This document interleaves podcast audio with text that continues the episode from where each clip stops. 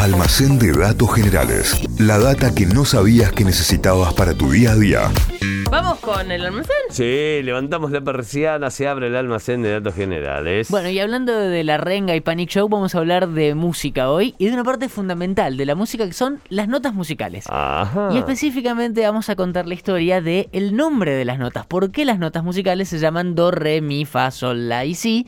Y es una historia simple pero interesante para, para contar. Y antes que nada tenemos que aclarar que es la forma que llamamos a las notas, do, re, mi, fa, sol, la, si, se llama notación latina y se usa en América Latina y en todos los países europeos con raíces eh, latinas, como por ejemplo España, Italia, Francia y Portugal. Hay otros países como Alemania y los países escandinavos que usan el sistema anglosajón y el que también se usa en Estados Unidos y que también se usa acá, que es el de la A a la G, las letras del abecedario, A, Ah, B, C. D, F, G. Y así se llaman las notas. Son distintas formas de, de llamarlas, eh, distintos sistemas de notación musical. Y desde la antigua Grecia ya hay registros de intentos de formas de notación musical. De hecho, ya hablamos en el almacén, no sé si se acuerdan, la primera canción conocida de la historia, esa canción que la encontraron grabada en una piedra Sí. y que tenía indicios de los nombres de las notas, pero más que nombre, como de cómo cantarla era eso.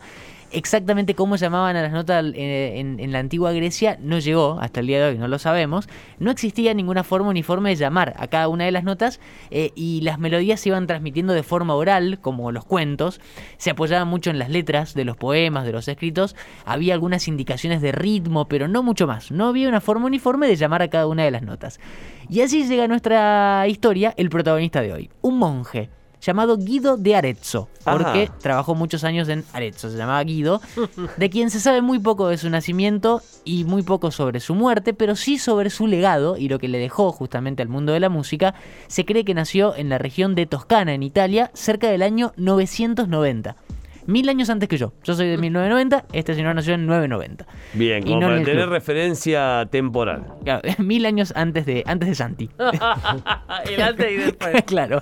Bueno, este monje eh, se especializó en el estudio y en la enseñanza de la música en una época en la que solamente los monjes podían hacer eso. Los monjes en los monasterios eran los únicos como habilitados, entre comillas, para estudiar y para practicar música, porque estaba la música eh, sacra que se practicaba en las iglesias y era la que se estudiaba y los coros, eh, y después estaba la música pagana, que era la que se tocaba en las calles, por ejemplo, Claro. ¿no?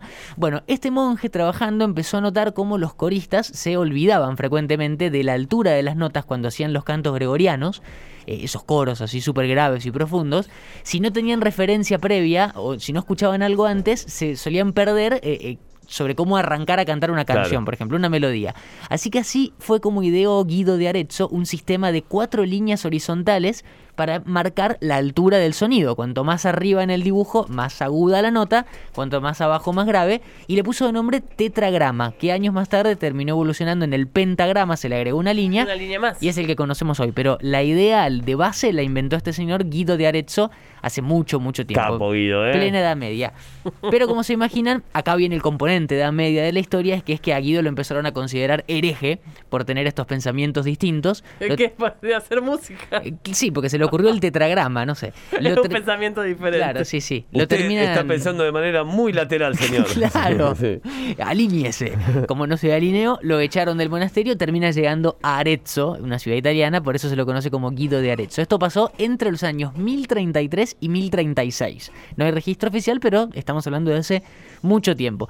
Y fue en este monasterio italiano que es en donde termina revolucionando el mundo de la música, porque Guido y el coro de Arezzo cantaban muy seguido un himno, una canción dedicada a San Juan el Bautista, una figura muy conocida del catolicismo, que se llamaba Ut Quean Laxis, todo en latín.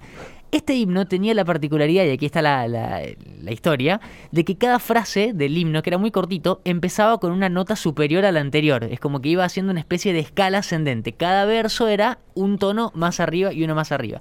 Era un poema re cortito. En español dice, para que puedan exaltar a pleno pulmón las maravillas, estos siervos tuyos, perdona la falta de nuestros labios impuros, San Juan. Ese era el, el himno, re cortito. Mirá. Dos versos nada más. Bueno, en latín decía, y atención porque voy a leer en latín en la radio. Vamos, Santi. A ver, a ver, a ver, a ver. Y escuchen Tu a ver, vez. escuchen a ver si, escuchan algo extraño sobre este himno porque voy a leer cada uno de los versos.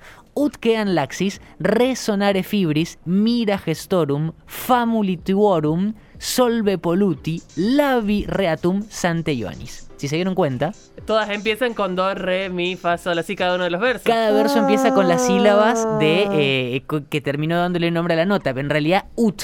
Ut quedan laxis empieza. Entonces las primeras notas se llamaron ut, re, mi, fa, sol y la. Todavía no, eh, No había determinado el sí, que era la última. Ah. Eh, el último verso dice Sancte Ioannes o San Juan en latín.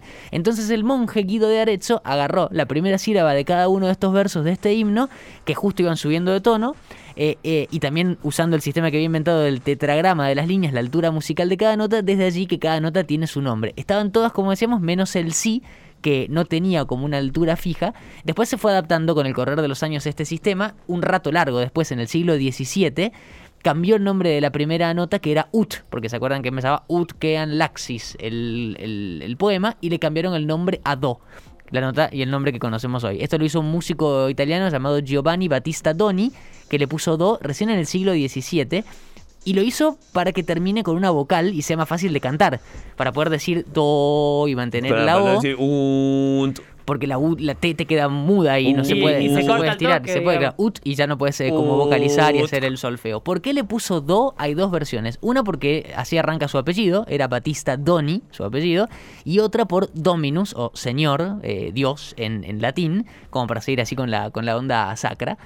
Y un poquito antes de eso, en el siglo XVI, otro monje llamado Anselmo de Flandes, ahí sí terminó agregando la última nota, la séptima, el que faltaba, el sí, y se lo puso por él justamente en la última línea del poema que decía Sancte Ioannis, eh, San Juan en latín, S y I, las primeras letras de cada una de esas dos palabras, y así le terminó dando el último nombre a la última nota que faltaba, Do, que antes se llamaba Ut, que de hecho se sigue usando en algunas notaciones todavía con nombre ut, por eso puede que lo lean, pero es mucho más común encontrarla como do, obviamente. Do, re, mi, fa, sol, la y si. La historia del nombre de las notas, todo gracias a este monje, Guido de Arezzo, que cambió para siempre la historia de la música desde la Edad Media, encerrado en un monasterio el señor. Capo Guido, ¿eh? La tenía clara, ¿ah? la tenía clarita, ¿eh? Uno que la tenía clara, Guido de Arezzo, ahí tenés. Anótalo. Para que no digas ut y se te corte ahí, te Claro. el do y metes la nota. Excelente data, almacén de datos generales que vas a encontrar como siempre en Spotify. Nos buscas como Notify Diario, ahí vas a encontrar el almacén este y todos los anteriores. Almacén de datos generales. La data que no sabías que